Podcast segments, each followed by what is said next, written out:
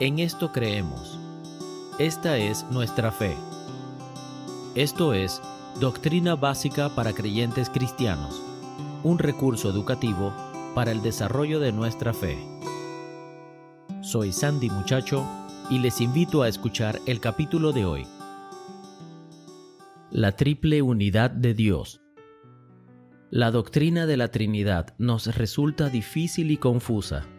La palabra Trinidad se utiliza como un esfuerzo para definir la plenitud de la deidad en términos de su unidad y su diversidad.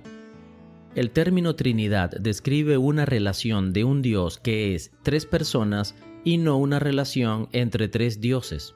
La Trinidad no significa un triteísmo, es decir, no existen tres seres que en su conjunto conforman un Dios. El significado del concepto de la Trinidad es este.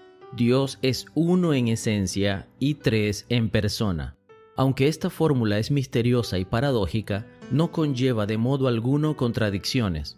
Con respecto a la esencia o el ser, se afirma la unidad de la deidad. Con respecto a la persona, se expresa la diversidad de la deidad. Si bien el término Trinidad no se encuentra en la Biblia, el concepto sí aparece en ella con claridad. Por un lado, la Biblia afirma de manera contundente que Dios es uno, pero también señala con suficiente claridad el carácter plenamente divino de las tres personas de la deidad, el Padre, el Hijo y el Espíritu Santo. Debido a que esta doctrina ha sido malinterpretada por muchos, la Iglesia ha rechazado algunas herejías como el modalismo y el triteísmo. El modalismo niega que existen diferencias entre las personas de la deidad, afirmando que el Padre, el Hijo y el Espíritu Santo son distintas maneras en que Dios se expresa a sí mismo. El triteísmo, por otro lado, se equivoca al afirmar que existen tres seres que juntos constituyen a Dios.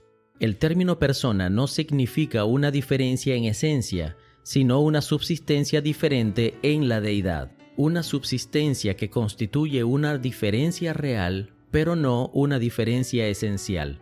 Cada persona de la deidad subsiste o existe bajo la pura esencia de lo divino. La subsistencia es una diferencia dentro del mismo ser, no un ser o una esencia separada. Todas las personas de la deidad comparten todos los atributos divinos.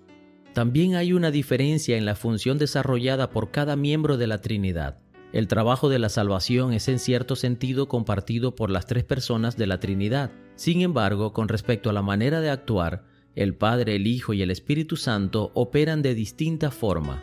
El Padre es quien inicia la creación y la redención. El Hijo es quien redime a la creación y el Espíritu Santo regenera y santifica, operando la redención en los creyentes. Esta información fue tomada del libro Las grandes doctrinas de la Biblia, de Robert Sproul.